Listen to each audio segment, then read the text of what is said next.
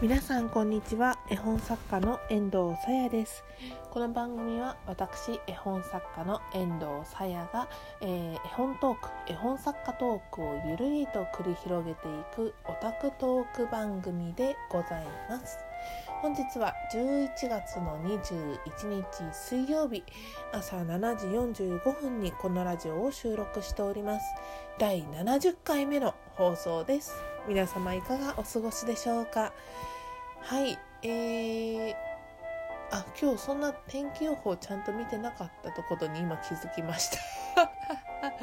まあ窓を見るからに結構晴れって感じの天気なんでね。まあいいかと思って見なかった。なんか朝は割と冷え込んだらしいということは分かったんですけれども。はい。そうだな。天気以外の話だとうん。そろそろなんか星座の切り替えですかね。星座の入れ替わりかな。えっ、ー、と次が何だろう。いやいて座かな？いて座のシーズンに入るんでしょうかねそろそろ。っていう感じのあの突然の星座トークっていうね。そんな、えー、遠藤でございます。本日のお題はこちら。ラジオがおすすめコンテンツのアウトプット編です。イエイ。はい。えー、まあちょっとつれづれなるままに日暮らしじゃなくて あのちょうど昨日ですねあのたまたま遠藤の周りに起こったことをきっかけとして今日お話を進めていこうかなと思います。遠藤あのまあ昨日というかまあ最近転職をしましてちょうど3ヶ月ぐらい経ったところなんですけれどもいつもお昼ご飯を食べる人たちが方たちがいらっしゃるんですね。で昨日はであのたまたま私とあともう一方そのいつもお昼ご飯を食べるメンバーの中の人とごお昼を2人で食べてたんですけどたまたまはいでその時にその方が何か SNS で発信したいわみたいなことをおっしゃってたんですよ。でその方のスケジュールとしては年明けがいいんじゃないかしらねみたいなことをおっしゃっていたのでふんふんなるほどいいと思いますみたいなことをお伝えしたんですけれどもまあイメージとしてはツイッターやインスタグラムを想定されてらっしゃったのでふんふんなるほどと思っていたんです。でツイッターやインスタグラムでももちろんあの素敵な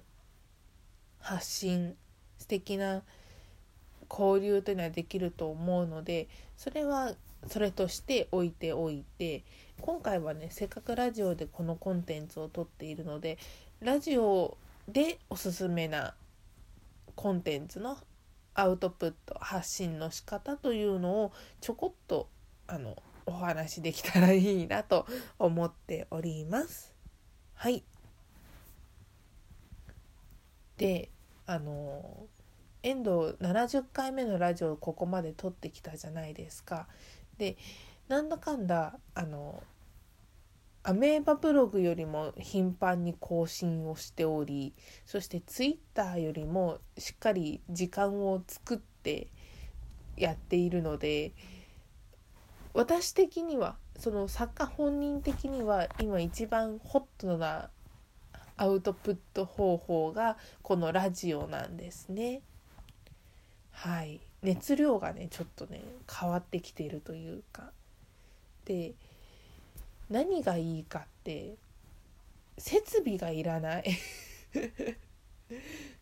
強いて遠藤このラジオのために買ったものといえば今つけてるイヤホンマイクぐらいなんですよ。はい、これもねあのアマゾンで1,000円ぐらいのものをね見つけて買ったので全然いらないぐらいなんですよね普通に携帯とアプリさえ用意できてればあとはもうポチって録音ボタンを押して収録を開始すればいいだけっていう手軽さがね何より素敵ですね。うん、もちろんなんか語る話のまあ題材によって例えば遠藤だったら絵本を定期的に買うとかまあこれは遠藤にとっては趣味ですけれども絵本を定期的に買うですとかあとはあの音楽を用意してラジオの聴きやすさを重視したりとかっていうそういったことは人それぞれによってやるんでしょうけど全然なくてもねあの魅力的なラジオは撮れます。はいあとは何だろう。私みたいな特に創作活動をしている人にとっては自分の作った作品をそのラジオで公開するっていうのも方法によってはありだと思います。例えばミュージシャン。自分の作った曲をラジオで流すっていうのはあのこのラジオトークの規約的には OK だと思うので大そうですね是非規約を読んでいただいて OK そうなら挑戦してみていただきたいと思います。あとは絵本作家私のような人だと例えば文章をこのラジオで読んでで絵についてはホームページを誘導するとかどれくらいそのリスナーさんとを空想の世界に引き込めるかみたいなのの挑戦としてはこのラジオとてもいいんじゃないかなと思うんですよね。遠藤も今度やってみようかなと思ってるんです。ディアデムが出来上がってイベントが終わったらね文章の触りの部分だけでもこのラジオで収録できたらいいななんて実は思っているので皆様もしよければその時のラジオもよろしくお願いいたします。はいそもそもこういう創作コンテンツってあの多くの人が求めているものなんですよね。でその創作コンテンツを発信するにあたりラジオっていう媒体はとても親和性があると思うんですよね。ラジオはねもう週違う戦争の、まあ、前後ぐらいからどんどん普及し始めたメディアで多くの人がそのラジオを聴くっていう文化がもう出来上がっているのでねこういったラジオトークみたいなところだと、まあ、アプリを使っている人とかそうでない人で興味がある人っていうなんかハードルハードルじゃないななんかボーダーラインはありますけれどもそこを乗り越えてしまえばねラジオってとても魅力的なものなんだなというのが分かっていただけるような力を持っていると遠藤は確信しています。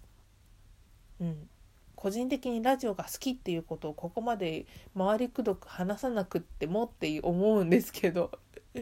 なんかねこうせっかく12分あるんで語りたくなってしまうんですよね。うんまあ、遠藤の語りが好きと その言ってくださる方々にはとてもあの頭が上がらない思いというかありがたく思っております。そこのあなたここまで聞いていただきありがとうございます。70回目ですよ本当に。そろそろね全部聞くのが厳しくなってきた頃だと思うのでもしこのトークにあのご興味が出てきた方いらっしゃいましたらここ最近のねトークを何個か聞いていただいて是非最新の方に移っていただきたいと思います。もちろんね全部聞くよっていう猛者の方もどしどしあの 無理のない範囲であの聞いていただければと思うのでどうぞよろしくお願いいたします。本日はこういったところでラジオを終えたいと思います。遠藤さやの絵本作家としての活動を載せました Twitter や名馬ブログのリンクはこのラジオの概要欄に載せております。アメーバブログをそろそろ更新しよう。はい。で、で、えーと、また匿名でお便りをお寄せいただける質問箱のご用意もございます。えー、質問感想激励お便りどどしどしお寄せくださいませ。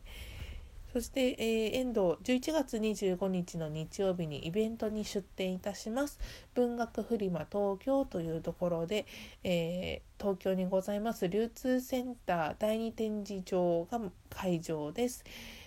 時間は11時から17時まで。遠藤できるだけフルタイムでいるブースにいる予定なので皆様どうぞ足を運んでいただいて遠藤に会いに来てね。できれば本も買ってね。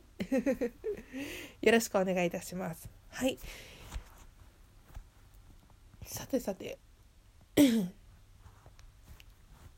最近ね見バレとかっていうのがなんかラジオトーカー内で話題になっているんじゃないかなって思っているんですけれども遠藤は今のところあの見バレをしている節はございません。そこまでその生活のことを話すっていうことが、まあ、ない投稿をしているっていうのも一つ理由としてあると思うんですけれどもみんなすごいな。どうやって対応してるんだろうなってそのいついつか我が身と思いながらドキドキハラハラと聞いている次第です。どうぞ皆さん温かい目で見守っていただけると嬉しいです。それでは絵本作家の遠藤さやでした。ご清聴いただきありがとうございます。またね